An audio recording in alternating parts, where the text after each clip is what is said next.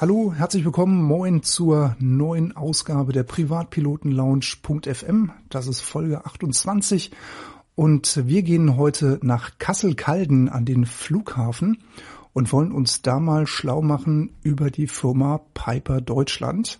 Christian, und wir haben auch wieder einen Interviewgast gefunden dafür. Ja, das ist richtig. Hallo erstmal auch von meiner Seite. Wir freuen uns heute, den Herrn Weibach als Vorstand von der Piper Deutschland AG, wie du schon sagst, äh, in Kassel-Calden bei uns zu haben. Und wir wollen mit ihm, ja, natürlich um das Thema Piper drumherum, aber einfach auch über so ein paar generelle Geschichten, äh, Entwicklungen, Trends ähm, bei den Flugzeugmustern, ähm, auch wieder mal ein bisschen über den Markt sprechen und vor allen Dingen aber auch natürlich über das Unternehmen Piper Deutschland AG. Herr Weibach, stellen Sie sich doch einfach mal kurz vor. Ja, zunächst danke für die Einladung und äh, hallo in die Runde, auch an die Zuhörer. Äh, wie gesagt, mein Name ist Patrick Weibach, ich bin Vorstandssprecher der Piper Deutschland AG, kenne das Unternehmen äh, schon etwas länger vor meiner Tätigkeit. Ich habe vor dreieinhalb Jahren als Vorstand im Haus angefangen und war vorher Unternehmensberater, äh, bin immer noch selbstständiger Unternehmensberater nebenbei für den Bereich Strategie und Unternehmensentwicklung, mit dem Schwerpunkt aber auch IT-Entwicklung und ähm, so ist auch der Kontakt zum Flughafen bzw. Zu Piper entstanden. Ich habe äh, zunächst den Flughafen und dann äh, auch noch Piper beraten. Piper mit dem Fokus der IT-Entwicklung und Prozessoptimierung. Und über die Beratung äh, kam, kam dann das Angebot von Herrn Otto, die Vorstandstätigkeit hier wahrzunehmen und auch Anteile am Unternehmen zu erwerben. Und äh, über die Zeit habe ich das Unternehmen schätzen und lieben gelernt. Man merkt jetzt aber auch aufgrund der Erzählung, ich bin ein bisschen wie die Jungfrau zum Kind gekommen. Da kommen wir später nochmal, was das Thema Luftfahrt anbelangt. Und äh, bin 34 Jahre alt und ähm, ja, freue mich, dass ich hier mitwirken darf, die Luftfahrt für alle vielleicht noch etwas erschwinglicher zu machen, etwas effizienter zu machen und äh, dafür zu sorgen, dass das Hobby oder die Leidenschaft ähm, eben noch mit mehr Freude genossen werden kann. Ja, das da ist. Uns jetzt auch drauf. Ja, genau.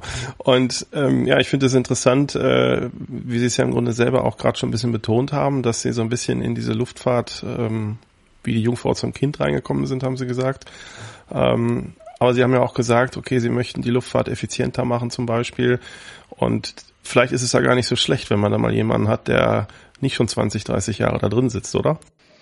Ja, es ist hier so ein bisschen die Mischung gewesen. Herr Otto ist ja in der Zwischenzeit leider verstorben, hat aber 50 Jahre das Unternehmen geprägt und äh, hat natürlich Luftfahrt ähm, fast schon mit der Muttermilch aufgesagt, wobei es war bei ihm auch ein längerer Weg. Er hat das Fliegen ähm, auch etwas später erst entdeckt und eigentlich erst als Herausforderung. Da gibt es äh, spannende Anekdoten, aber ich möchte jetzt nicht zu sehr ähm, aus dem Nähkästchen von Herrn Otto plaudern.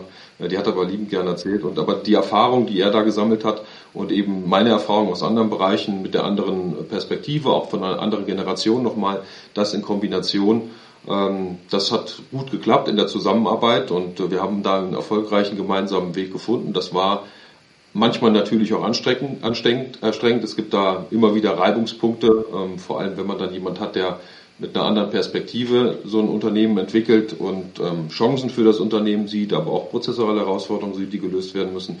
Vor allem dann eben IT-gebundene Lösungen und man jemanden hat, der äh, bis zu Schluss ohne Computer gearbeitet hat, das aber sehr erfolgreich über 50 Jahre. Und ähm, das war eine, eine schöne Zeit. Ich vermisse ihn auch häufig. Ähm, wir hatten auch wirklich schöne Gespräche außerhalb des Beruflichen. Ähm, aber wir haben das gut gemeistert, den Übergang gut gemeistert. Der Piper Deutschland AG geht so gut wie noch nie in ihrer Geschichte.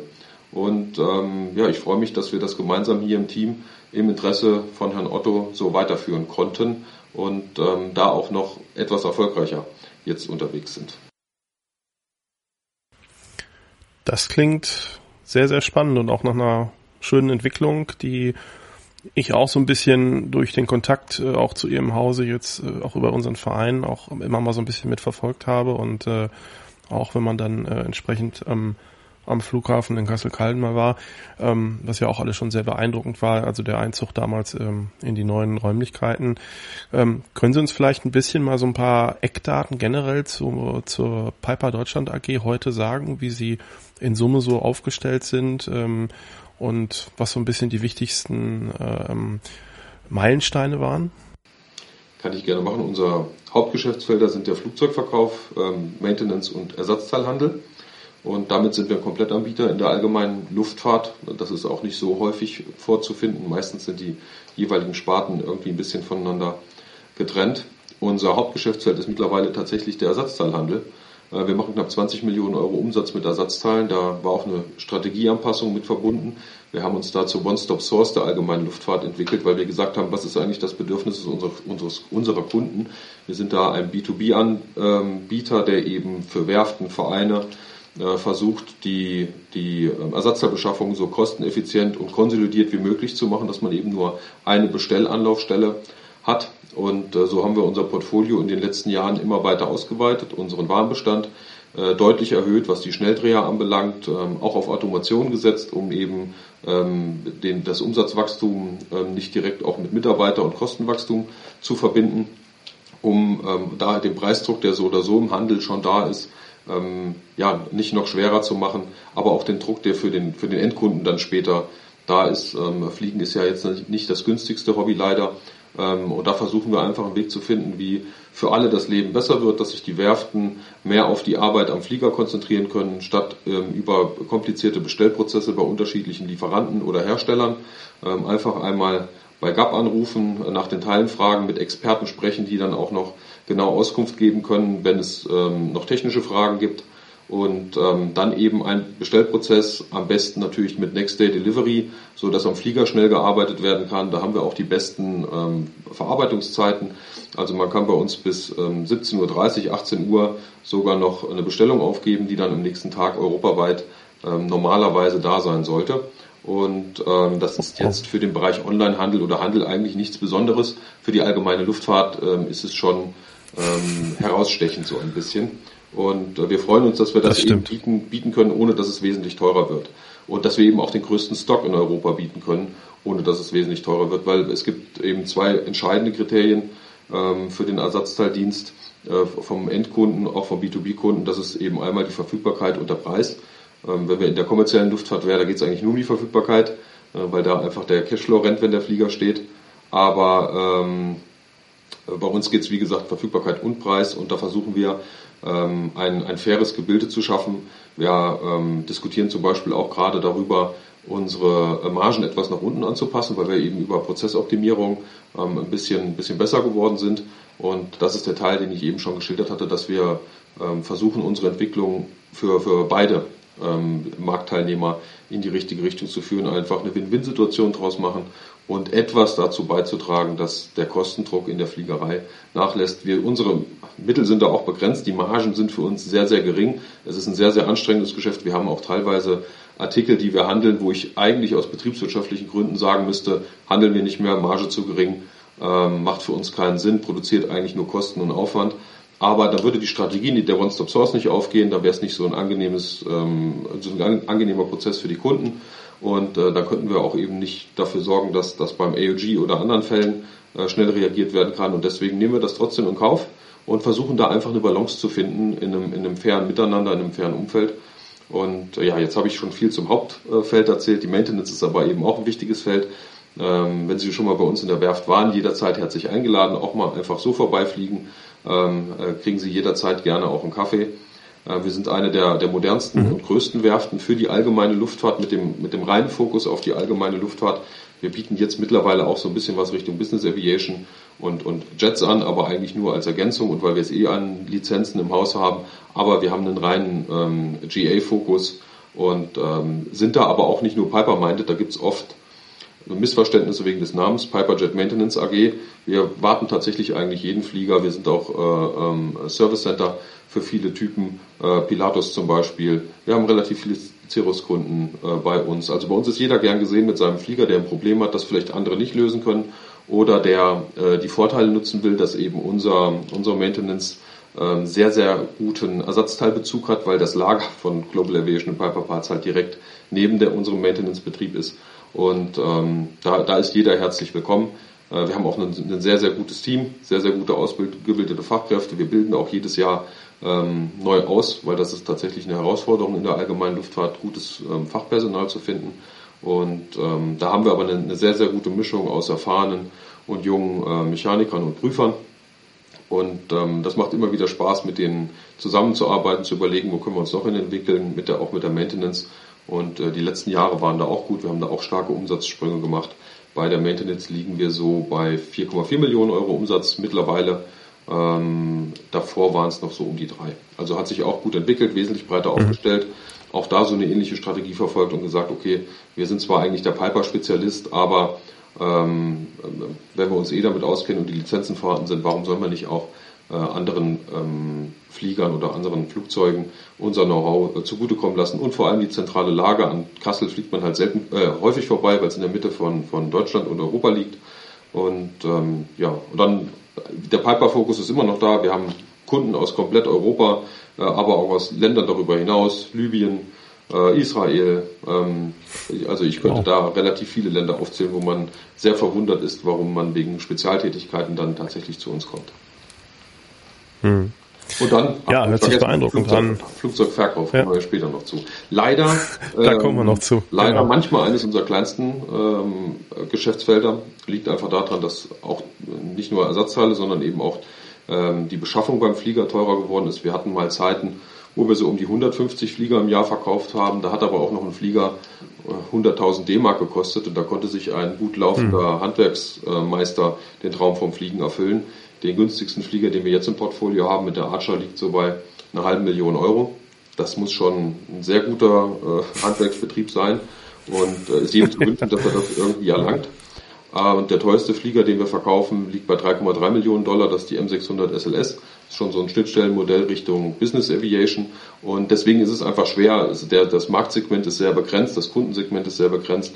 Und ähm, da haben wir eben auch große Schwankungen im Umsatz mal in den Jahresverläufen, weil wenn Sie sich vorstellen, wir verkaufen zwei M600, dann liegen wir bei knapp 7 Millionen Euro Umsatz, Klar. verkaufen wir keine, ist das direkt weg und das nur bei zwei Fliegern.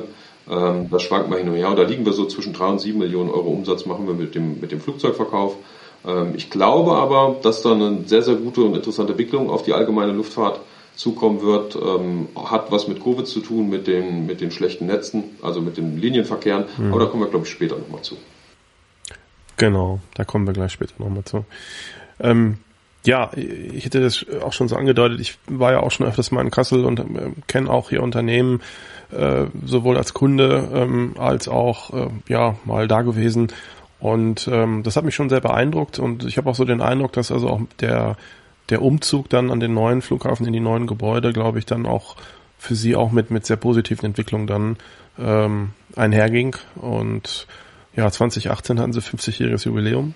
Das stimmt. Und eine eine, eine schöne Feier, die Herr Otto auch noch miterlebt hat. Ja. 50 Jahre in der allgemeinen mhm. Luftfahrt so ein Unternehmen ähm, zu führen, mit, mit einer guten Mannschaft oder die gute Mannschaft auch noch aufzustellen.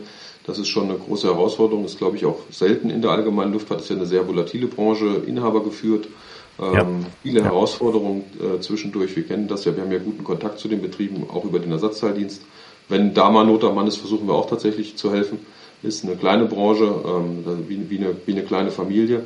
Und es war eine sehr, sehr schöne Feier. Ich glaube, der Otto war, war da sehr stolz in dem Moment, auch sein Lebenswerk ähm, so weit gebracht zu haben und da eine Erfolgsgeschichte draus gemacht ähm, zu haben. Und ja, wie gesagt, ist er leider in der Zwischenzeit ähm, verstorben. Wir sind trotzdem weiter gewachsen, haben uns trotzdem äh, gut entwickelt. Herr Otto hat auch versucht, natürlich äh, im Sparring mit mir ähm, äh, vieles weiterzugeben, was er über die Jahre an Erfahrung gesammelt hat und wir haben da gegenseitig ähm, voneinander profitiert. Wir sind jetzt mittlerweile knapp 100 Mitarbeiter in der Gruppe. Als ich angefangen habe, waren wir 65.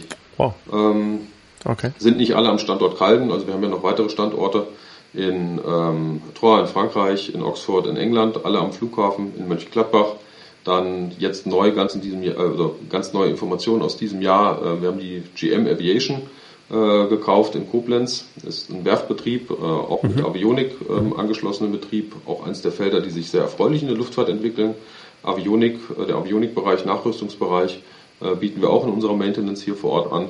Und, ähm, und da haben wir einfach gesehen, dass wir da noch ein bisschen mehr Expertise gerne hätten. Und der ähm, Andy Goy als ehemaliger Inhaber der GM ist ein ähm, sehr anerkannter und ähm, ja, sehr qualitativ hochwertiger äh, Avioniker. Und wir freuen uns, dass wir mit dieser Akquisition ihn ins Team einbinden konnten. Ist jetzt auch Head of äh, Avionics für die Piper Jet Maintenance, steuert das dann aus Koblenz raus. Und äh, wir haben aber auch so vor Ort ein gutes Avionik-Team. Ähm, wir haben das nur eben aus äh, Transfergründen und weil wir die Einheiten ein bisschen mehr zusammenziehen wollen, auch wenn es getrennte räumliche Einheiten sind, haben wir uns dazu entschieden, dass wir ihn da versuchen, so einzubinden. Läuft aber sehr gut, sehr erfreuliche ja. Entwicklung, super Team, auch in Koblenz. Sehr schön. Das Thema Avionics, Sie sprechen es gerade an, da wäre ich auch nochmal gesondert drauf gekommen. Ähm, das ist ja schon auch ein, ein, sehr äh, dynamisches Thema in der allgemeinen Luftfahrt, das haben Sie auch angesprochen. Ähm, da passiert viel, es werden viele ältere Flugzeuge auf moderne Cockpits umgerüstet. Ähm, und äh, auch wir haben da so gewisse Erfahrungen, ähm, dass im Grunde der, der Markt oder ich sag mal die, das Know-how am Markt äh, zu klein ist. Also sprich, äh, es gibt eigentlich zu wenig Avioniker. Mhm. Wie, wie beurteilen Sie das? Können Sie genau die Nachfrage, die also da haben, ist, überhaupt vernünftig befriedigen? Wir haben immer, immer wieder das Problem, wir würden gerne ausweiten, auch das Avionik-Team und da jemanden zu finden, der dann umschult, der schon mal eine Ausbildung im anderen Bereich gemacht hat oder Mechatroniker war zum Beispiel, das ist immer schwierig, weil aber auch die Einkommensmöglichkeiten nicht deutlich höher sind. Also sie sind schon ein bisschen besser, aber nicht deutlich höher. Liegt eben daran, dass wir in einem preissensitiven Umfeld dann arbeiten, auch bei den Avionik-Umrüstungen und die Margen für uns auch begrenzt sind. Und je nachdem, welche Umrüstungen Sie vornehmen, sind das halt hochkomplexe äh, Umrüstungen mit unterschiedlichen Komponenten, Umrüstungen, die noch nie jemand vorher gemacht hat, wo Sie, wo Sie wirklich einen Fallstrick nach dem anderen haben und der Kunde Ihnen dann später in der, in der Halle steht und fragt, warum das Projekt so teuer geworden ist was bei uns Gott sei Dank selten passiert. Aber ähm, es ist nicht ganz so einfach. Sie können das so ein bisschen äh, mit, mit ähm, Apple und einem normalen Windows-Rechner vergleichen. Also das war ja früher die Stärke von Mac war eine Hardware-Entwicklung mit der Software zusammengebunden, alles aufeinander abgestimmt, einfach und simpel. Windows-Rechner, super viele unterschiedliche äh, Hardware-Komponenten, die sie zusammengeführt haben. Das war, deswegen war das Betriebssystem auch früher ähm, so anfällig und schwierig. Das haben die zwar gut gelöst, aber so muss man das vergleichen. Wenn man in der Avionik arbeitet, ist das eigentlich wie an so einem Windows-Rechner mit super vielen unterschiedlichen Systemen. Dann stecken Sie da irgendwas zusammen und wenn dann die Treiber äh, oder die Kommunikation untereinander nicht stimmt, beim Kabelbaum äh, was nicht vorgesehen war, weil es äh, so noch nicht dokumentiert ist, dann haben Sie da die Probleme. Das sind, sind keine einfachen Arbeiten und ähm, da brauchen Sie tatsächlich Experten und die zu finden, das ist schwierig. Und es kommt ja auch ständig was Neues auf den Markt. Ähm, also da ist ja Garmin der, der, der starke Treiber. Ähm, wir sind auch froh, dass das Garmin macht, weil ähm, ich glaube, das ist genau die richtige, richtige äh, Richtung und es geht ja auch immer mehr Richtung Plug and Play. Äh, das Problem da ist aber auch wieder, also wir haben, wir kommen ja später nochmal zum Gebrauchsflugzeugmarkt. Die meisten Nachrüstungen werden ja im Segment gemacht, wo man eben vielleicht auch noch das eine oder andere Analoginstrument im Cockpit hat. Und äh, dann wird es natürlich genau. knifflig, dann ist die, die ähm, Kompatibilität nach oben extrem begrenzt. Sie müssen viel, viele Anpassungen vornehmen, damit das passt. Und deswegen, das sind schon Herausforderungen und Projekte häufig dabei, wo viele Fehler passieren können. Und ähm, wir versuchen aber dem Kunden immer offen und ehrlich zu sagen, wenn das was ist, was wir in der Form noch nicht gemacht haben, dass das äh, die Schätzung, die Preisschätzung, die wir machen, mit Vorsicht zu genießen ist und wir im ständigen Kundenkontakt stehen, ob es tatsächlich ähm, so rausläuft, wie wir das geplant haben. Und das ist eine große, sehr, sehr große Herausforderung.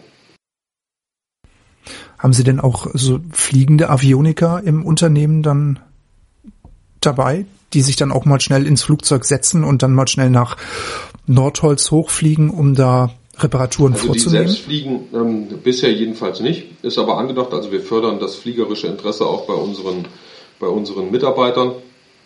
Ähm, und ähm, das Problem ist tatsächlich aber auch da, ich komme, ich habe ja, ich habe zu meiner Lizenz gar nichts gesagt. Also äh, ich wäre nicht abgeneigt, eine zu machen. Aber äh, wenn Sie dann so viele Stunden die Woche äh, wie ich noch ähm, arbeiten und dann, ich habe noch viele andere Aktivitäten, also ich habe ja gesagt, ich bin ja noch unternehmerisch tätig, ja, habe noch die Unternehmensberatung, dann wird die Zeit irgendwann knapp. Und ähnlich ist das bei den Kollegen in der Avionik. Die Projekte, die sind so vollgeknallt, ähm, da müssen so viele Überstunden stellenweise geschoben werden äh, da ist es schwierig, dann jemanden noch dazu zu bewegen, nebenbei den Flugschein zu, beziehungsweise nicht bewegen. Die wollen das fast alle selber machen, aber dann noch die Zeit zu finden, das zu machen. Ähm, wir versuchen mhm. das zu fördern und deswegen äh, ja auch die ständige Teamausweitung, weil wir dann irgendwie hoffen, dass wir irgendwann mal so eine Größe erlangen, wo man auch mal auf den einen oder anderen verzichten kann für einen Zeitraum. Und ähm, wäre mhm. natürlich schön. Wir haben ansonsten aber Piloten im Haus, die jederzeit jeden, jemanden rüberfliegen können. Ähm, ja, hätte auch so die Idee, wir haben, wir haben jetzt ähm, oder sind gerade dabei, noch jemanden einzustellen ähm, aus, aus Griechenland, der arbeitet schon in der Überlassung bei uns auch ein sehr erfahrener, aber noch junger Avioniker. Und äh, mit dem wollte ich eigentlich so eine internationale Eingriffstruppe ähm, aufbauen, weil eben auch Avionik-Umrüstungen in anderen Märkten sehr, sehr interessant sind. Es gibt da regulatorische Anpassungen äh, in der Türkei, die vorgenommen worden sind. Und ähm, da sind viele Flugschulen nicht mit dem, mit dem Installationscenter vor Ort zufrieden. Und ähm, ja, mit diesen Themen beschäftigen wir uns. Wenn wir natürlich so eine schöne Eingriffstruppe irgendwann mal ähm, auf die Beine stellen könnten, äh, würden dann natürlich auch die Kunden hier in Deutschland oder Europa ähm, davon profitieren können. Ja. Okay. Kommen wir vielleicht mal von der Maintenance nochmal zum Bereich ähm, Global Aviation Piper Parts, ähm, Flugzeugteile. Ähm, wie groß ist Ihr Lager? Wir haben ähm, momentan ungefähr um die 5 Millionen Euro an Teile auf dem Lager liegen. Und das ist das größte ähm, Ersatzteillager in Europa ähm, vom Volumen her. Und ähm, mhm. da liegen, beziehungsweise wir, wir handeln wir so um die äh, 60.000 Artikel durch im Jahr. 65.000 Artikel liegen einem Unterschied. Wow. Auch eine sehr, sehr große Herausforderung für das Sales-Team, äh, speziell wenn man neu anfängt. Sie finden ja auch da selten einen Fachmann äh, aus der Branche. Wenn Sie, wenn Sie Glück haben, kommt mal jemand aus einem Maintenance-Betrieb oder hat eine Piloten, Privatpilotenlizenz.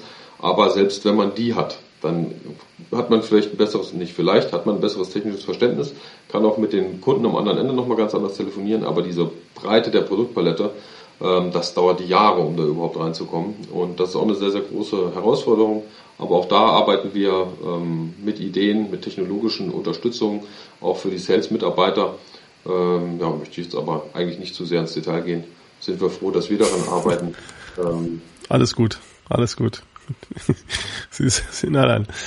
Ähm, generell gibt es Dauerbrenner. Sie haben das eben auch schon so, so auch mal zwischen den Zeilen gesagt, dass es einfach auch Artikel gibt, da müssen sie definitiv gut ausgestattet sein.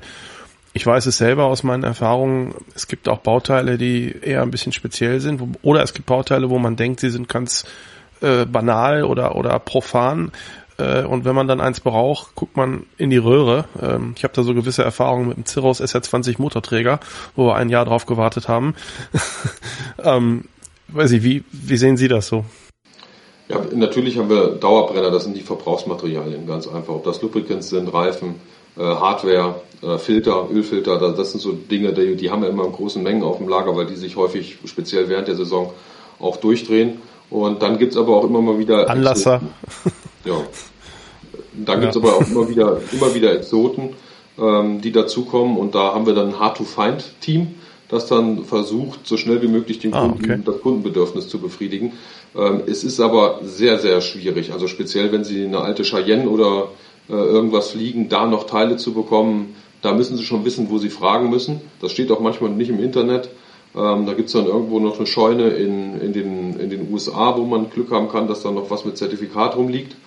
Und ähm, das ist schon. Das Und da haben Sie echt so ein, so ein Detektiv, da, da haben Sie so ein Detektivteam, was dann wirklich investigativ ja. tätig wird. Äh, okay. haben wir äh, zwei, drei Mitarbeiter, die die Kontakte alle kennen, weil die auch schon sehr, sehr lange in der Branche dabei sind, auch regelmäßig äh, in den USA mit dabei sind, sich austauschen und äh, also eben nicht nur bei, bei den gängigen ähm, Portalen gucken, ob man ähm, Teile findet, da wo jeder nachguckt, sondern dann auch ganz speziell mal, mal nachguckt. Das ist für uns immer ein bisschen schwierig, weil die Teile meistens dann trotzdem nicht die größte Marge produzieren, aber eben hohen Aufwand. Aber das ist unser Servicegedanke. Ähm, wir helfen auch gerne eben den Werften weiter, wenn es mal nach einer Alternativteilenummer, wenn mal nach einer Alternativteilenummer gesucht werden muss oder sich die, die Teilenummer im Laufe der Historie des Flugzeugs geändert hat und äh, da Unsicherheit drin ist. Ähm, das ist hier unser Job. Das ist auch Know-how, das wir hier aufbauen im Haus. Und ähm, da versuchen wir den Kunden, Kunden zu helfen. Aber das sind alles, wie ich schon gesagt habe, so ein paar Gründe, warum wir auch gar nicht der günstigste im Markt sein können. Wir versuchen so günstig wie möglich zu sein, sind noch nicht weit weg von den anderen. Aber wir haben einen sehr, sehr hohen Servicegedanken, einen sehr, sehr hohen Lagerbestand. Das ist eben auch teuer. Lagerbestand Kapitalbindung, 5 Millionen, die da unten rumliegen. Ähm, wenn ich da mal tatsächlich betriebswirtschaftlich drüber gucke, ähm, würde es sicherlich Sinn machen, irgendwo anders die 5 Millionen anzulegen, als ähm, nur im Ersatzteildienst. Ähm, also wir sind hier eng verbunden mit der, mit der Luftfahrt, auch die Aktionäre im Haus sind eng verbunden mit der Luftfahrt. Und ähm, ähm, wir, wir versuchen da einfach im Rahmen unserer Möglichkeiten das Beste für, für den Kunden rauszuholen und dann eben auch noch äh, einigermaßen profitabel zu arbeiten, damit wir uns aus eigener Kraft auch weiterentwickeln ähm, können. Es ja, geht ja nicht nur darum, äh, ein bisschen Gewinn zu erzielen, um das an die Aktionäre auszuschütten, sondern wir wollen ja auch, kommen wir auch noch auf die Perspektivthemen, noch in 20, 30, 40 Jahren in der Luftfahrt sein. Und dafür muss sich das Unternehmen weiterentwickeln und ohne, ähm, ohne Gewinn und ähm, Möglichkeit, sich weiterzuentwickeln, finanzielle Kraft, ist das dann eben nicht möglich. Und diesen schmalen Grad, äh, den, den versuchen wir ähm, so gut es geht zu gehen. Und bisher gelingt uns das sehr, sehr gut. Jedenfalls bescheinigen uns das auch unsere Kunden. Und ähm, ja, wie gesagt, von den Preisen liegen wir ja nicht weit weg, sind aber von der Verfügbarkeit und vom Service wesentlich besser. Okay. Mhm. Herr Walbach, Sie haben es angesprochen, Flugzeughandel, Ersatzteilhandel, Maintenancebetrieb und Sie haben eine ATO im Unternehmen noch integriert. Das ist super. Ich möchte meine PPL machen. Kann ich mich bei Ihnen anmelden, Herr Walbach, und Sie bilden mich zum PPL-Piloten aus? Sie können natürlich jederzeit anrufen und wir helfen Ihnen dabei, den richtigen Ansprechpartner zu finden. Äh, den haben wir auch im Haus, ja. aber selber bieten wir die PPL ähm, nicht an. Okay. Also Herr Thürling ist unser ATO-Ansprechpartner, ähm, ist Fluglehrer, hat auch nebenbei noch ähm, eine Flugschule und äh, da können Sie das machen. Bei uns im Haus sind wir fokussiert auf die Kunden, die eben Flugzeuge kaufen.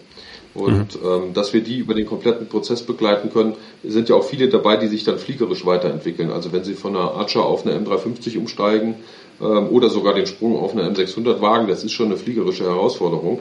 Wir haben es auch manchmal andersrum, dass ein A380 ähm, oder ein ehemaliger A380 Kapitän ähm, unbedingt M600 fliegen will ähm, oder für den anderen dann später mal fliegt, nachdem er seine berufliche Karriere äh, beendet hat und dann machen wir da eben die, die Type Ratings ähm, und ähm, ja, die Unterschiedsschulungen. Ähm, und das ist so das Segment, was wir über unsere ATO äh, Richtung High Performance Aircraft, äh, Auffrischungsschulungen, Checkflüge, Sicherheitstrainings, Sprachprüfungen. Das sind so die Dinge, die man eben anbieten muss, wenn man, oder sollte, machen nicht alle, aber wenn man Flugzeuge verkauft und wir versuchen dann unseren Kunden eben das Komplettpaket zu verkaufen, dass er mit seinem Flieger die bestmögliche Experience hat, wenn er die übernimmt und sich sicher sein kann, dass ihn da jemand, der eben auch den Flieger verkauft hat, durch den ganzen Prozess begleitet und auch daran interessiert ist, dass er so glücklich wie möglich und sich so sicher wie möglich in seinem Flieger fühlt. Okay. Also auch, auch wieder den Full-Service-Gedanken. Ja. Heißt aber nicht, dass wir immer dabei bleiben. Ähm, natürlich ist die Ausbildung auch ein, ein spannendes Feld, ähm, das meines Erachtens auch noch ein bisschen professionalisiert werden könnte in Deutschland, um da vielleicht auch die Ausbildungskosten zu senken. Aber ähm, wir wollen da, also das ist jetzt, wir haben da jetzt keinen Hauptfokus drauf. Okay. Hm. Ja, hatte ich auch im, im Grunde so so verstanden, wenn man das, haben sie auch auf ihrer Webseite entsprechend aufgelistet, also im Wesentlichen Differenzierung und Upgrade, Schulungen und solche Geschichten. Ja, genau. ja Thema Gebrauchflugzeughandel. Ähm, waren wir auch schon mal so ganz kurz dran. Ähm, ich habe mir mal ihre aktuelle Webseite angeguckt. Da gibt's ja eine Rubrik Gebrauchflugzeuge. Da stehen auch einige, aber überall ist so ein roter Stempel drauf, sold. dann habe ich gedacht, na, dann habe ich, dann hab ich gedacht, okay, jetzt guckst du mal bei den bei den Vorführmaschinen, bei den äh, Demonstrator, auch sold, sold, sold. Ähm, du musst was ja, Neues die, bestellen beim Herrn Walbach. da kommen wir gleich zu. wenn, wir, wenn wir was Gebrauchtes haben, kann ich auch lieben gern melden. Aber wir haben es tatsächlich sehr, sehr selten. Ich erkläre auch gleich warum. Ähm, neben dem Servicegedanken haben wir nämlich auch einen offenen Umgang, pflegen wir mit unseren Kunden und äh, Partnern und wir können einfach ganz offen sagen, der Gebrauchtflugzeughandel lohnt sich für einen Händler nicht. Da sind viel zu viele Gewährleistungskriterien mit dabei. Wir verkaufen eigentlich nur Flieger, die wir in Zahlung nehmen. Bei allen anderen bieten wir nur einen Vermittlungsservice an. Mhm. Mhm. Ähm, das machen wir jetzt aber auch noch nicht so lange und intensiv, den Vermittlungsservice, aber den haben wir jetzt mit ins Portfolio aufgenommen. Aber der Hauptgrund ist tatsächlich die Gewährleistungsproblematik. Wenn Sie ähm, einen relativ alten Flieger, manchmal vielleicht auch mit schwieriger Historie, wo man, wo man die Hände äh, über den Kopf äh, zusammenschlägt, wenn, wenn der Camo-Mitarbeiter mal drüber guckt, ähm, das, ist, das ist ein schwieriges Feld und das überlassen wir ähm, äh, gerne anderen. Und deswegen, der, selbst der Neuflugzeugverkauf ist auch schon aufgrund der geringen Margen auch schon sehr, sehr schwierig. Unterschiedliche Gewährleistungsrechte in Europa und äh, den USA das ist auch sehr fordernd, äh, aber das gehört mit zum Unternehmen, das machen wir auch gerne. Nur bei Gebrauchtfliegern da eben tatsächlich dann nur die, die wir in Zahlung, meistens nur die, die wir in Zahlung nehmen, wenn ähm, jemand bei uns einen anderen Flieger kauft. Okay. Hm. Gibt es bei Ihnen eigentlich so einen so einen Dauerbrenner, der immer gesucht wird, dass jetzt jemand kommt und sagt, oh, es muss unbedingt die PA28 Arrow 2 zum Beispiel sein?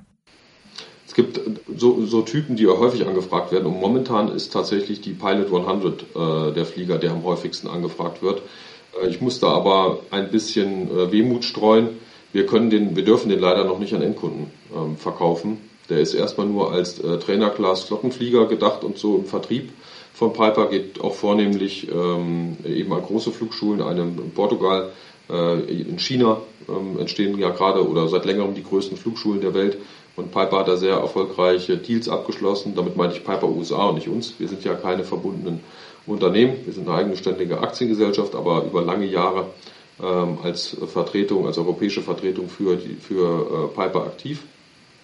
Und das ist der Dauerbrenner. Was jetzt auch natürlich äh, Dynamik bringt, sind hier M500, M600, speziell SLS mit Autoland.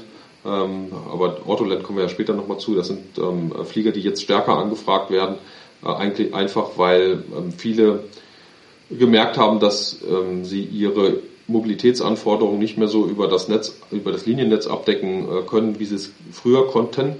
Und ähm, ich fand eigentlich aber auch schon früher die Kostenstruktur von der M600 konkurrenzfähig zu ähm, Business- und First-Class-Verbindungen, wenn man das manchmal durchgerechnet hat.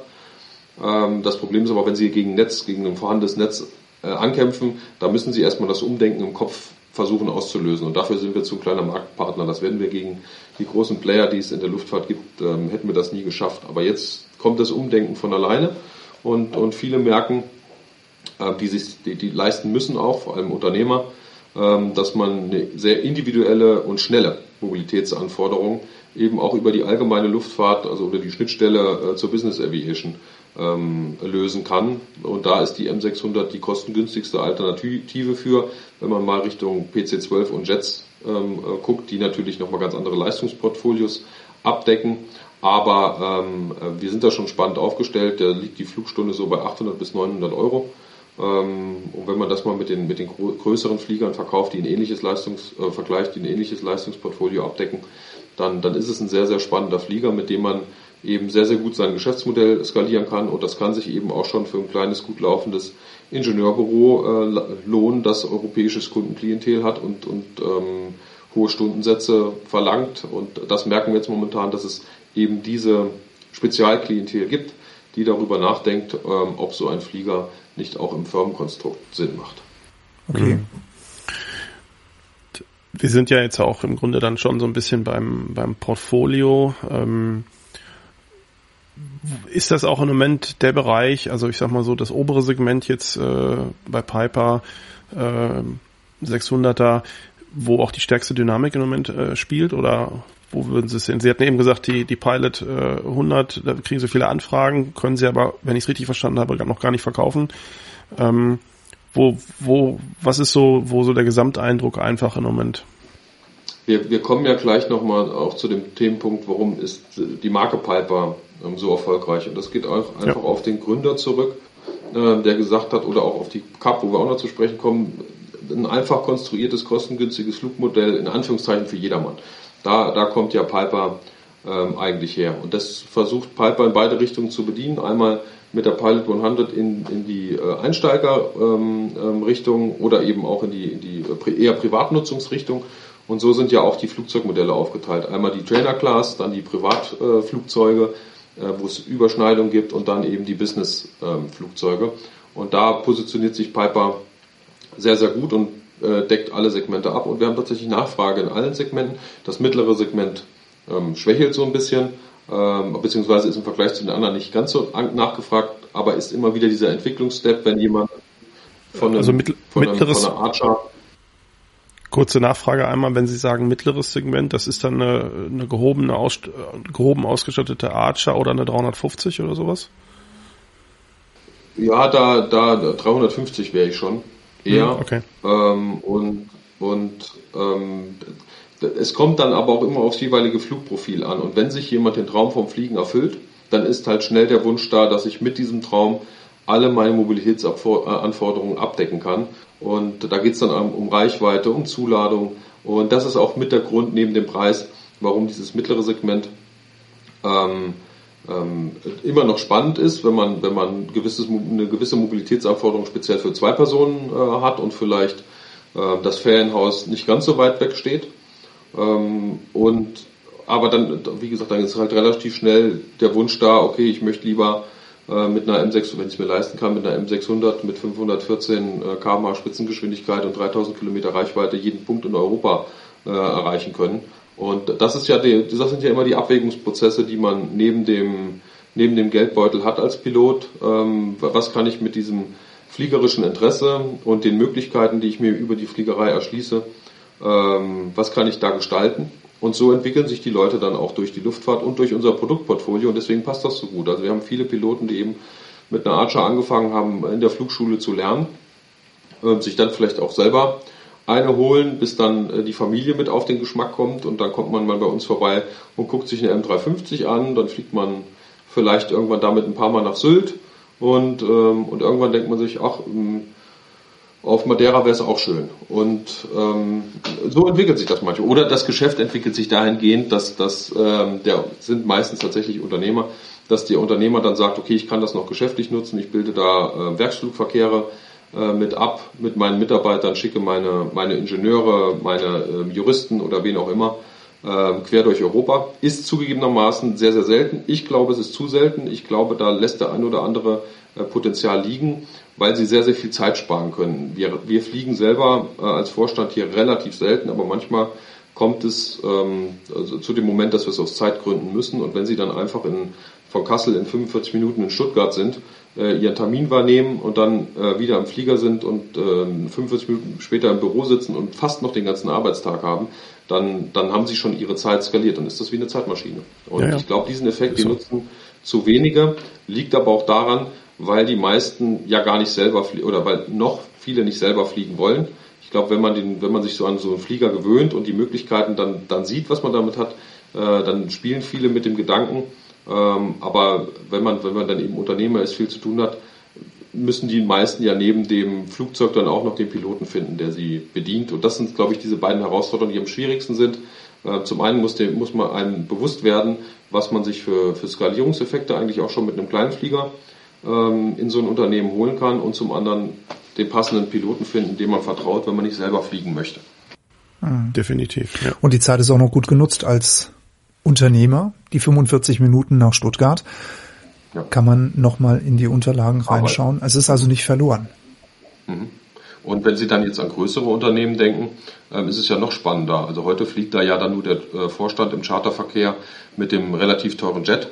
Aber ähm, meines Erachtens ist auch für das mittlere bis gehobene Management ähm, die Alternative ähm, Flieger aus der allgemeinen Luftfahrt Richtung, Richtung Business Aviation eine spannende Option. Also wir haben hier ja viele größere Unternehmen in der, in der Gegend, die international aktiv sind. Ähm, und ich habe da eins im Auge, das hat so 65.000 Mitarbeiter. Da sind locker 100 Personen dabei, die über ihr Reiseprofil auf so eine M600 passen würden und ähm, dann schicken sie den Kollegen halt am selben Tag auf fünf Termine, äh, München, Prag, ähm, äh, Mailand und wieder zurück. Es waren jetzt nur drei, hoffentlich hat er noch woanders äh, in derselben Stadt mehrere Termine gehabt und ähm, er, er ist dann wieder da.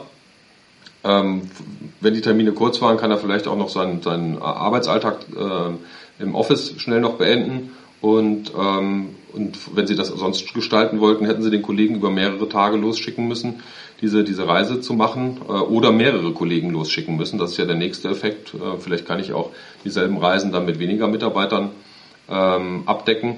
Und ähm, ich glaube, da liegt auch noch tatsächlich so ein bisschen ähm, verborgenes Potenzial, um, um, um solche dynamischen Effekte auszulösen. Und dann eben auch noch der Hintergrund, der, der Kollege wird wesentlich effektiver auch im Arbeiten, weil er mehr Zeit zur Verfügung hat, ähm, Dinge voranzubringen und nicht entweder selber im Auto sitzt oder, oder in der Bahn. Und was auch noch hinzukommt, ja. ist, wenn wir, wir haben uns jetzt noch gar nicht drüber unterhalten, wo die, wo die Zukunft der allgemeinen Luftfahrt liegt, wenn wir uns mal gucken, wie unsere Infrastruktur sich entwickelt und wie schwierig es ist, ähm, den Straßenbau voranzutreiben, auszubauen, wie die Stauzeiten sich äh, erhöhen. Ähm, da da wird auch noch zukünftig der eine oder andere drüber nachdenken, ob, ob er nicht eine Alternative braucht. Ich denke ja, jetzt und das ist ja auch einen, Entschuldigung, ich habe jetzt nur mal an die Firma Fissmann gedacht, die bei Ihnen so ein bisschen westlich sitzt. Hm, aber die haben einen eigenen Flughafen. Richtig, ja. Nutzen, genau.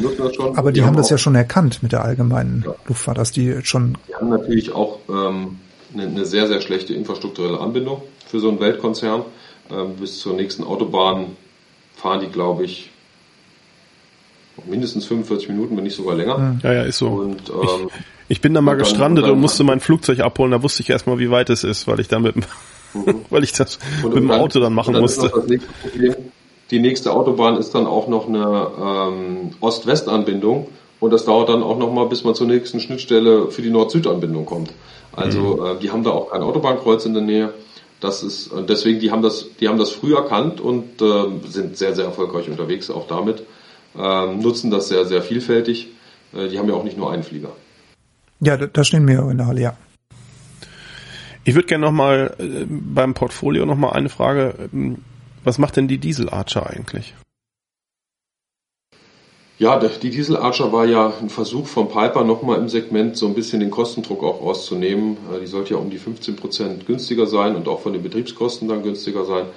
Aber ähm, das, also die Nachfrage ist immer mal wieder da, aber man merkt, dass es der Kostenvorteil nicht groß genug ist. Ähm, Wobei, wobei das ist auch wieder eine individuelle Anforderung, muss man genau gucken, ähm, wie, was das eigene Nutzungsprofil ist.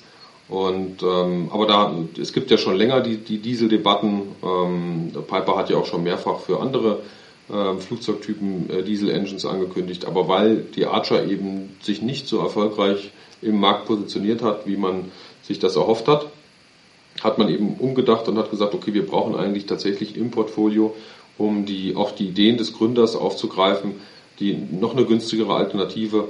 Und das war dann eben die Idee der Pilot 100, eben noch eine Trainerklasse ähm, mit einer schönen Zelle aufzusetzen, mit einer etwas ähm, günstigeren Engine und ähm, da dann eben in die Richtung zu gehen, Fliegen wieder etwas erschwinglicher zu machen.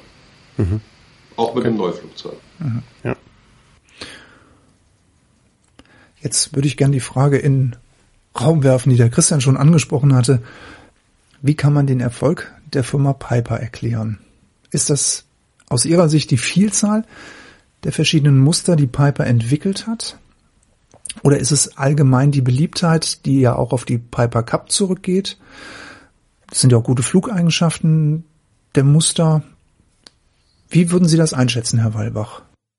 Ich bin ja eben schon auf die Gründungshistorie von Piper eingegangen und ähm, der, der Käufer des Unternehmens hatte eben die feste Überzeugung, also William, William T. Piper, ähm, ein einfach zu fliegendes, kosteneffizientes Flugzeug für, für die etwas breitere Masse zu produzieren. Und das mündete eben dann in der, in der ähm, Piper Cup, die ja das, eines der ersten Flieger war, die dann in der, ähm, in der Massenproduktion auch ähm, gefertigt worden sind, zwar stellenweise für den militärischen äh, Bereich, aber die eben erstmal dann über diese Skalierung der breiten Masse zugänglich geworden ist und auch ähm, Fliegen nochmal mit bekannter gemacht hat. Und das in Kombination mit der hohen Qualität und dem, dem, dem Flugprofil, den Flugeigenschaften, das ist, glaube ich, der Schlüssel zum Erfolg gewesen. Und dann gibt es natürlich noch ein paar Sondereffekte, wenn die Piper Cup immer wieder im Mickey Mouse Heft ähm, abgedruckt wird und man als Kind das liest und äh, das irgendwie unterbewusst hängen bleibt, dann entsteht natürlich eine, eine Markenbindung. Und was noch hinzukommt, diese kostengünstigen Flieger wurden natürlich in Flugschulen ähm, zur Ausbildung genutzt und viele tausende Menschen haben ihren Flugschein auf einer auf einer Piper gemacht und das erzeugt natürlich neben der neben der Kenntnis dann über das Fluggerät selbst äh, eine unglaubliche Markenbindung und man verbindet dann sein Leben lang etwas mit dem mit der Marke Piper. Ähm, und es kommt auch hinzu, äh, es sind meines Erachtens, ähm, wenn man jetzt die amerikanischen Hersteller ähm, mal isoliert betrachtet, mit die attraktivsten Flugzeuge äh, im Markt, auch von der optischen Erscheinung. Ich höre immer wieder, ein Flieger muss einfach aussehen wie eine Piper. Hm. Ja, da könnten wir jetzt ich ein bisschen länger darüber diskutieren. da sitzt ein Cessna-Flieger. Wir, wir, haben natürlich auch viele Piper-Kunden. Vielleicht höre ich deswegen immer wieder. da mag es einen Zusammenhang geben, aber ja, das ist äh, über Geschmack lässt sich streiten. Nein, es sind, äh, ich, ich sage immer Piper und Cessna, das sind so die Klassiker der allgemeinen Luftfahrt und das hat auch die Gründe, die Sie gerade auch dargelegt haben und ähm, das, das ist so und das sind, ich sag mal, Standardmuster geworden über viele, viele äh, Jahrzehnte. Und ähm, das ist natürlich bis heute ist das prägend. Wenn man jetzt mal ein bisschen in die Zukunft guckt, ähm, jetzt mal Bezug auf, auf äh, Flugzeugentwicklungen, glauben Sie, wir sehen auch mal einen Piperjet? Also wir haben ja schon mal einen gesehen, der wurde nur nicht Ja. zur Marktreife gebracht. Genau. Mit dem, mit dem Alter ihr. Und äh, wir kommen ja später nochmal auf eine Frage zurück zu den, zu den Türen. Vielleicht, vielleicht greife ich da einfach mal ein bisschen vor. Ähm, der, der, den Alter ihr zu verdauen oder die Entwicklungskosten zu verdauen, das hat sehr, sehr viel Kraft ähm, Piper gekostet. Ähm, also das Problem war, man hat ähm, einen Flieger entwickelt, der auch tatsächlich schon in der Luft war, geflogen ist, aber die Entwicklungskosten sind irgendwann davon gerannt. Und das Marktpotenzial, das hinterlegte Marktpotenzial war nicht groß genug, um diese Entwicklungskosten wieder einzuspielen. Und dann hat man irgendwann die Reißleine gezogen. Und wenn Sie dann einmal in so einem Entwicklungsbereich so viel Geld verbrannt haben, ist natürlich für die Bestandsflieger ähm, und für weitere Modelle ist das Kapital dann erstmal eine Zeit lang knapp. Jetzt ist es Gott sei Dank schon ein paar Jahre her.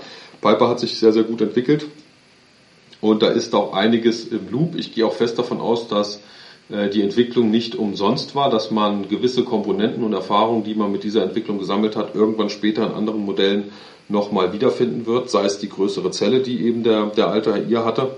Äh, ob es ein Jet wird, da bin ich mir nicht so sicher, ich glaube nicht. Ähm, ich glaube, das Segment überlässt man erstmal anderen und ähm, äh, natürlich wäre es schön, es war ein, ein spannender Flieger, ähm, auch mit einem spannenden Flugprofil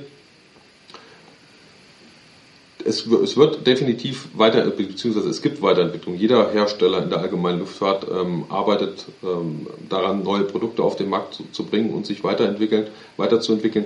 Ich kann äh, dahingehend noch nicht, äh, da gibt es noch nichts Spruchreifes, das ich sagen darf.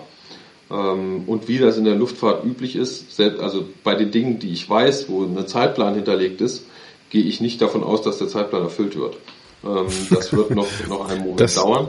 Das wäre sehr überraschend in der allgemeinen Luftfahrt. Ja, aber ähm, da sind äh, Dinge und spannende Dinge in der Pipeline. Ähm, ich kann aber so viel sagen, jeder kann sich noch ähm, mit gutem Gewissen eine neue Piper kaufen. Er wird sich nicht ein halbes Jahr später ärgern, dass ein neues Modell auf den Markt kommt. Das denke ich auch. Ähm, wir haben es eben auch schon mal kurz angesprochen. Äh, Entwicklungen, die zukunftsweisend sind, die aber heute schon äh, gegen Einwurf von Münzen ähm, verfügbar ist, sind ja solche Sachen wie zum Beispiel Halo Safety System. Ähm, mhm. Merken Sie da, dass die Kunden das wahrnehmen? Ist das ein, ist das ein starkes Argument oder ist das gar nicht so? Also von der bei von den der ähm, bei den Menschen, die einen Flieger kaufen, die selber fliegen, die interessieren sich dafür, aber es ist jetzt nicht so, dass es ähm, eine absolute Dynamik herbeigeführt hat. Die finden das natürlich auch klasse, wenn, wenn sie sich ein bisschen sicherer im Flieger fühlen äh, in einer Notsituation. Ähm, aber ganz speziell bei den Kunden, die ihre Familie dann noch mitnehmen, da merkt man das, dass die Familie ähm, äh, diese, diese Hintergrundangst, die man immer wieder hat, wenn man auf einen Piloten angewiesen ist und was passiert, wenn, wenn dem was im Flieger passiert, dass das tatsächlich Boden. ein Argument ja. ist oder für Geschäftsleute, die sich fliegen lassen, ähm, solche Systeme zu nutzen. Und da, das geht ja, das geht in die richtige Richtung. Ähm, so, muss, so müssen Probleme äh, in der Luftfahrt gelöst werden, eben intelligent. Und ähm, ja, wir werden uns da immer mehr Richtung, Richtung autonomes Fliegen entwickeln. Das ist jetzt so ein erster kleiner Schritt für Notsituationen. Und dann gucken wir mal, wo die allgemeine Luftfahrt ähm, noch hinführt. Ich hoffe allerdings, dass ähm, äh, trotzdem jedem äh, der Traum vom Fliegen auch selbstgesteuert noch lange, lange möglich sein soll. Das hoffen wir Okay. auch, definitiv. Ja. Allgemeine Situation, wenn wir da jetzt nochmal drauf gucken, auf die allgemeine Luftfahrt in Deutschland, Herr Weilbach. Ähm, was ist denn so aus Ihrer Sicht die größte Herausforderung, die sich so für die allgemeine Luftfahrt stellt oder auch die größte Chance? Ähm, es, ist, wie, es ist meistens so, dass äh, das eben erwähnte immer beides miteinander verbindet. Und die, die größte Herausforderung und Chance ist tatsächlich, dass wir in den nächsten ähm, Jahren und Jahrzehnten immer mehr äh, Teilnehmer in den Luftraum ähm, einbinden müssen. Und äh, da werden auch autonome Teilnehmer äh, zugehören. Und ähm, da mache ich mir ein bisschen Sorgen über die Beschränkung, die weitere Beschränkung des Luftraums ähm, für sogenannte äh, Luftautobahnen. Wenn wir mal über äh, autonome ähm, Hub-and-Spoke-Wege nachdenken, für Fracht vor allem. Ich denke, da wird es als erstes in den Bereich gehen. Und ähm, das wird auch weiter tragflächengebunden sein, wenn es jedenfalls hohe, ähm, hohe Zuladekapazitäten äh, verlangt und eben noch gewisse Reichweite verlangt. Und ich glaube, das wird der erste Bereich sein, wo sich tatsächlich autonomes Fliegen durchsetzen wird, bevor es äh, im personengebundenen ähm, Last-Mile-Verkehr stattfindet. Und äh, das wird die große Herausforderung für die Luftfahrt, aber eben auch eine große, große Chance, ähm, noch mehr Menschen den Bereich Luftfahrt zugänglich zu machen, Fliegen vielleicht auch einfacher zu machen, also dass die, die Anforderungen an die Piloten einfach ähm, etwas sinken, vor allem auch in Notsituationen etwas sinken und ähm, dass, dass sich mehr Leute ähm, diesen, diesen, diesen Traum erfüllen können oder eben diese, diese Art der Mobilität erschließen.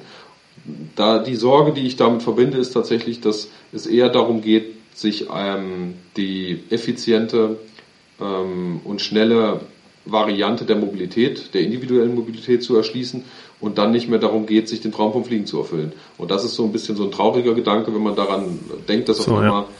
perspektivisch jeder fliegen kann, ohne fliegen können zu müssen. Ja. Und die, die gerne fliegen wollen würden, ähm, es ist nicht mehr in der Freiheit können. Auf einmal ja. in einem Umfeld fliegen, das nicht mehr schön ist. Ja, so, das ja, ist, ja. Ist ein äh, interessanter ein Gedanke, der aber gar nicht so weit her ist. Das, das teile ich absolut, denn bei vielen ist es halt auch eine rein zweckgebundene Geschichte, die im Vordergrund steht und ähm, definitiv, ja.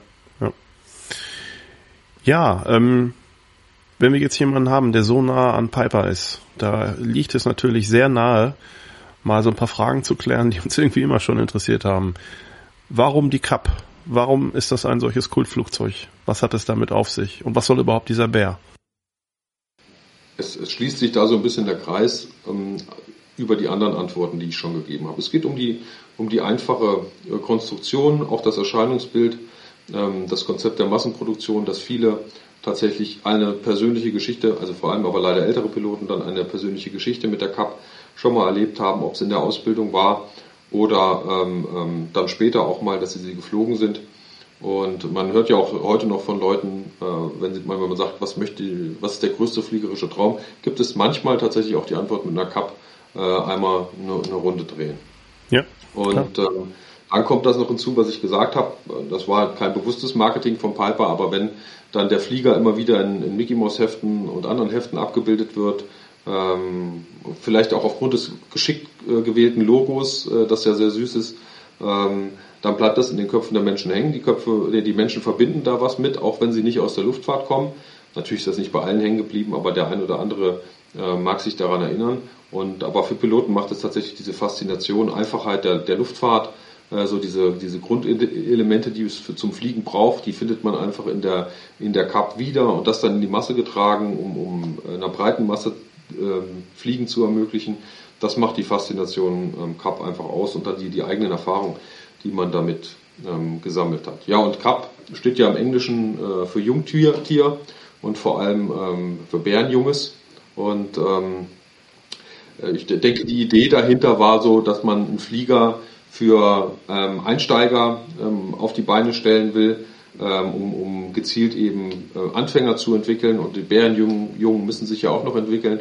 Und ähm, daher kam wahrscheinlich dann die Idee, dieses ikonische Bärenlogo ähm, zu wählen. Stimmt. Okay. Sie haben es eigentlich perfekt beantwortet, Herr Wallbach. Es gibt nämlich einen Bericht in der NZZ vom 17.10.2019 und da haben die das genauso schön erklärt, wie Sie das jetzt gerade in Ihren Sätzen zusammengefasst haben. Den schreiben wir auch nochmal in die Shownotes rein, den Artikel, dann kann man sich das nochmal durchlesen ja. und dann erinnert man sich dann auch an Ihre Worte. Wie kommt oder was hat es auf sich mit den Kürzeln PA28, PA34 oder auch den neueren Namensgebungen? Gibt es da eine bestimmte Philosophie, die dahinter steht, die heute auch noch eine gewisse Gültigkeit hat?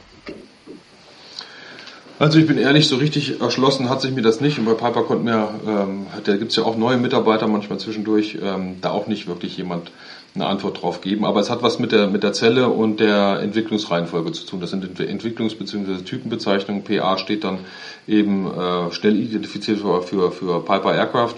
Mhm. Und äh, die Zahlenreihenfolge ist die Entwicklungsreihenfolge und äh, beziehungsweise vorher die Zellengröße. Ähm, okay. Hauptsächlich. Ähm, falls jemand äh, Näheres weiß, äh, ich bin über jede E-Mail froh. Einfach ähm, mal kurz auf die Seite gehen, info at piper-germany.de und mir zukommen lassen. Ähm, ich habe ja gesagt, wie die Jungfrau zum Kind gekommen und ich lerne jeden Tag zu, auch was Spannendes, äh, wenn man in der Luftfahrt aktiv ist. Jeden Tag äh, lernt man hier was Neues. Das ist so. Und warum gibt's nur eine Tür? Da schließt sich schon wieder der Kreis zu den anderen Antworten. Die Einfachheit der, der Konstruktion tatsächlich. Ja, ich glaube in der Tat auch. Das ich, ich, also ich, ich habe das auch irgendwann mal gehört, glaube ich, dass das konstruktionsbedingt Kosten, Kosten sparen, glaube ja. ich, waren. Ja. Und das ist ja auch die Piper-Strategie, ähm, da, da in einem Marktsegment sich zu so positionieren, äh, etwas von der Kostenstruktur unter den anderen und trotzdem vielleicht sogar bessere Flugeigenschaften, da mögen sich die Geister drüber streiten, ähm, anzubieten, ähm, ähm, dieselbe Qualität, denselben Komfort anzubieten, auch mit dem, wenn, wenn man guckt, wie sich die Interieurs weiterentwickelt haben in den letzten Jahren. Äh, das aber zu einer kostengünstigeren Struktur als der Wettbewerber, sowohl was die Unterhaltskosten als auch die, ähm, die Anschaffungskosten anbelangt, wenn man eben in derselben Range ähm, mal guckt. Und ähm, ist natürlich ein Thema, das immer mal wieder angesprochen wird, warum nur eine Tür. Ich sage dann immer etwas frech, ein Flieger ist ja nicht zum Ein- und Aussteigen, sondern zum Fliegen da. ähm, aber ich kann das verstehen. Ich bin selber 1,92 und wenn ich ähm, in die M600 ins Cockpit vorne kletter, dann ist das schon eine Herausforderung. Aber ähm, man weiß auch danach, dass die ähm, Gelenke und Sehnen alle gut gedehnt sind. Ähm, und das hilft ja dann später auch im Alter, die Bewegungsfreiheit aufrechtzuerhalten. Ja, ja das ist also wunderbar ich habe ja eine Piper und ich muss sagen, ehrlich gesagt, mir geht's ein bisschen auf den Sender, um es mal ganz ehrlich zu sagen, dass ich nur diese eine Tür habe. Und ich habe mir auch schon des Öfteren die Frage gestellt, in case of emergency, und ich komme da nicht richtig mehr raus, weil die Tür verzogen ja. ist, weil die Zelle einen Knacks hat, ist ja eigentlich ein bisschen suboptimal gewählt von, von der Firma Piper, oder? Bei den, bei den größeren Zellen gibt's natürlich dann noch die, die äh, Notdoor, die mhm. drin ist. Aber ähm, ja, das ist halt, hat tatsächlich historische Konstruktionsgründe. Es ist auch was, was wir immer wieder anmerken, auch von Seiten unseres Flugzeugvertriebs, immer wieder die Kundenanfrage da verständlicherweise. Ähm, ich habe es ja eben selber beschrieben. Also ich bin ganz ehrlich, ich würde auch gerne äh, anders, anders ähm, ins Cockpit kommen. Und ähm, aber ich glaube auch, dass ein Teil des Grundes, warum man das noch nicht angegangen ist, eben auch die Entwicklungskosten des Alter ihr waren ähm, weil wenn Sie so eine Zelle einmal anpacken, die durchkonstruiert ist, ja. das ist nicht günstig, das ist extrem teuer. Mhm. Ja. Und, ähm, und dann, ich könnte sogar durchaus dazu führen, dass man den Wettbewerbsvorteil bei der, bei der Preisgestaltung gegenüber anderen Modellen ähm, verlieren würde. Und ähm, ich bin, weiß aber, dass Piper dieses Thema kennt. Und ähm, jeder, der in Amerika da ist ohne, oder oft in Amerika ist, ohne da jemandem zu nahe treten zu wollen, der weiß auch, dass äh, das Thema Körpervolumen in Amerika nochmal einen besonders, äh, besonderen Stellenwert hat. Und ähm, äh, das ist ähm, Piper durchaus bewusst. Wir haben auch schon mal Ideen für ähm, Sitzkonstruktionen eingereicht, die das erleichtern, das Einsteigen erleichtern würden, weil man muss es ja nicht nur über eine, eine vielleicht eine weitere Tür lösen, man könnte ja auch über die Innenraumgestaltung, mhm. flexible Schiebeelemente, ähm, Einheiten das noch etwas erleichtern. Und ähm, Piper, Piper ist sich dessen bewusst und ich bin auch ziemlich sicher, dass ähm, daran gearbeitet wird. Ja, aber es ist so, ja, es ist so ein bisschen der Klassiker. ja, ja. Stimmt, daran ist es, aber es ist auch wieder ein Wiedererkennungswert fürs Flugzeug, muss man auch ganz ehrlich ja, sagen. Ne? Das, das ist so, die Piper hat halt nur eine Tür und damit Peng, Feierabend. Ja? Wir haben mal einen Schlüssel verloren für die Tür. Das war ziemlich lustig. Ähm, dann sind wir alle drei durchs Gepäckfach immer gekrabbelt. Das hat ausgesehen. Also gut, dann haben wir bei ihnen einen neuen Schlüssel bestellt. und dann konnten wir wieder normal ein- und aussteigen. Aber das, ich bin 1,96 Meter und dann hinten durchs Gepäckfach durchzukommen, ähm, boah, ich hätte auch bei Roncalli auftreten können nach der Nummer. Also da war ich echt so Schlangenmensch. Ne? Aber das ist Einsatz fürs Fliegen auf jeden Fall. Natürlich, das ist Sportfliegerei. Der Name kommt ja nicht von ungefähr, ne? Es ist immer etwas sportlich. Ja, das war ein Sportanteil dabei, ja. Definitiv. Herr Walbach, wir sind so langsam in Descent, ähm, wollen wieder bei Ihnen in Kassel landen. Ähm, fünf Gründe, warum ich mir eine Piper kaufen sollte. Sei es gebraucht, sei es aber auch gerne neu. Was würde Ihnen so spontan dazu einfallen? Ja, wahrscheinlich noch mehr als fünf. Okay. Ähm, aber es ist natürlich, Piper ist ein, ein Stück Luftfahrtsgeschichte. Die, ähm, die Trainerklasse hat tausende von Piloten mit äh, durch ihre Ausbildung begleitet und äh, trotz der Kosteneffizienz bietet Piper eben bestmögliche Flugeigenschaften, Zuverlässigkeit und Komfort. Ähm, ich habe ja schon gesagt, man hört auch oft, eine, eine Piper, ein Flugzeug muss wie eine Piper ähm, aussehen, auch wenn man sich darüber drüber streiten kann. Aber es hat auch ästhetische Gründe. Ich finde, die Piper ist so ein bisschen, oder je nachdem welches Modell, aber so ein bisschen das Coupé der Lüfte, ja, wenn man es mal in den Automobilbereich überführen will vom, vom äh, Designaspekt.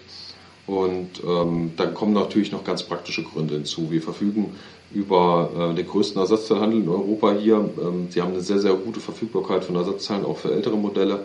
Wir haben eine ähm, ja, modern oder die modernste Werft äh, für den GA-Bereich hier. Wir haben eine sehr gute Werftstruktur innerhalb von Europa, wenn Sie Probleme mal mit Ihrem ähm, Flieger haben. Und wir stehen eben für Kosteneffizienz und sind äh, komplett kundenminded, aber auch eben äh, ganz offen. Sie haben das ja gemerkt, ich spreche ganz offen über die, die Themen, die Stärken und Schwächen äh, des Fliegers, die, äh, die Themen, die uns ähm, angehen, was, was ähm, eben auch Gewinn anbelangt, den man braucht, um sich weiterzuentwickeln. Und wir, wir, für uns gibt es eben keinen Grund, da uns zu verstecken und wir haben eben eine offene äh, Kundenkommunikation und wir sehen das eher als Partnerschaft und als kleine Familie, äh, den Bereich der, der allgemeinen Luftfahrt. Der Kunde steht immer im Fokus unseres Handelns und wir arbeiten jeden Tag dran, äh, effizienter und besser zu werden, um eben auch Standzeiten und Kosten zu reduzieren und ähm, eben beste Voraussetzungen zu schaffen, um den Traum vom Fliegen mit großer Freude in einer Piper am Leben zu halten. Okay. Ja, das waren definitiv mehr als fünf Punkte. und wenn Sie mich damit überzeugt haben und ich kaufe jetzt, wie lange muss ich denn auf das gute Stück warten? Im Moment dauert alles so lange. Wie lange dauert es? Bei Piper, ja. Es ist typenabhängig, aber man sollte schon mal mit sechs Monaten rechnen. Oh, das geht ja noch. Kann auch, kann auch manchmal ein bisschen länger sein, je nachdem, wie die Bestellliste äh, voll ist und welchen Typ Sie wählen. Äh, wir versuchen auch, wenn Sie nicht unbedingt äh, darauf aus sind, ähm, den Flieger bis ins letzte Detail nach Ihren Wünschen zusammenzustellen, ähm, dann auch zu gucken, ob wir von einem anderen Händler noch einen Flieger umleiten können, wenn der den noch nicht verkauft hat. Also da versuchen wir die Kundenwünsche so schnell wie möglich in Erfüllung ähm, ähm, zu, zu, bringen. Aber wenn Sie den selber zusammenstellen, müssen Sie leider schon ein bisschen Zeit äh, mitbringen. Kann auch manchmal bis zum Jahr dauern. Aber ähm, normalerweise geht es relativ schnell. In Anführungszeichen ja. schnell. Für einen Flieger, der aus den USA hier rüber über vier. Ja, ja, deswegen. Also äh, wie gesagt, auch aus dem Automobilsektor gibt's ja da auch ähnliche äh, Zeitspannen je nach Modell und äh, wie das gerade so ist. Von daher gerechnet, ich, ehrlich gesagt. Ich auch bin ich bin ich positiv überrascht an der Stelle. Ja. Ja, die Fertigungsstraße ist ja schon, die wird ja, eine Fertigungsstraße muss ausgelastet werden und die wird über, über Forecast oder schon Bestellabnahmen von den, ähm, von den Händlern schon größtenteils ausgelastet und deswegen ist immer ein Flieger in der Grundkonstruktion äh, kurz vor der Fertigstellung. Und da geht es meistens dann nur darum, wer nimmt ihn ab, wie wird er zusammengestellt, wie wird er finalisiert und ähm, da kann man mit den Händlern handeln. Wenn wir das nicht machen würden, würde es wesentlich länger dauern. Ja gut, Oder das glaube ich. Ja. Besteht. Deswegen es besteht keine Garantie darauf, dass wir es so schnell schaffen. Wir machen aber alles Menschenmögliche, wenn wir die Wege leiten, damit, äh, wenn man den Flieger kauft, dass er so schnell wie möglich hier ist und der Kunde sich so schnell wie möglich mit dem Flieger vertraut machen kann und äh, an ihm erfreuen kann. Mhm. Ja. Finde ich gut. Okay. Sehr schön. Jahr, ja, ist okay. Also. Ja gut, das ist für Super. so eine grundsätzliche Entscheidung. Ja, klar. Nimm sie beim Wort. Ja, wir sind am Ende. Ich möchte mich ganz recht herzlich bei Ihnen bedanken für die Einblicke, die Sie uns gegeben haben rund um das Thema Piper, aber auch speziell jetzt zum Unternehmen Piper Deutschland AG. Ähm, war sehr kurzweilig, waren auch viele Dinge dabei, die, die man so sicherlich noch nicht kannte. Ich möchte noch darauf hinweisen, dass wir am Veröffentlichungstag dieser Ausgabe ähm, auf Clubhouse auch wieder zum verlängerten Talk einladen, äh, 21 Uhr. Und die Infos dazu gibt's auch immer in unserer Telegram-Gruppe oder in dem Kanal sowie auf der Internetseite und auch auf der Facebook-Seite. Ähm, und auch weitere Links, die wir eben schon so mal zum Teil hier ähm, im Interview hatten, packen wir natürlich auch alles entsprechend in die Show Notes. Sagen Sie gern Bescheid, wenn ich es einrichten kann, bin ich gerne dabei, auch im Clubhaus. Ja, oh, super. würden wir uns sehr freuen. Ja, dann, dann schalten Sie heute Abend ein, Herr Weilbach. dann freuen wir uns, wenn wir Sie begrüßen dürfen. Also heute Abend sprechen wir dann über die Firma Piper Germany. Von meiner Seite, Herr Weilbach, an Sie ein herzliches Dankeschön. Vielen Dank, dass Sie sich die Zeit genommen haben, mit uns zu sprechen. Äh, ganz lieben herzlichen Dank auch nochmal an die Frau Stöber, Ihre Assistentin, die äh, so fleißig immer vermittelt hat. Vielen lieben Dank. Dann würde ich gerne noch auf die Bewertung im App Store hinweisen für unseren Podcast. Seid doch bitte so lieb und lasst uns eine gute bis sehr gute Bewertung da. Da würden wir uns sehr darüber freuen, damit unser Ranking nach oben geht. In diesem Sinne bedanken wir uns wieder fürs Zuhören bei euch, wünschen euch always many happy landings. Bis zum nächsten Mal. Alles Gute. Fritz. Und der Christian. Ciao. Bis dann.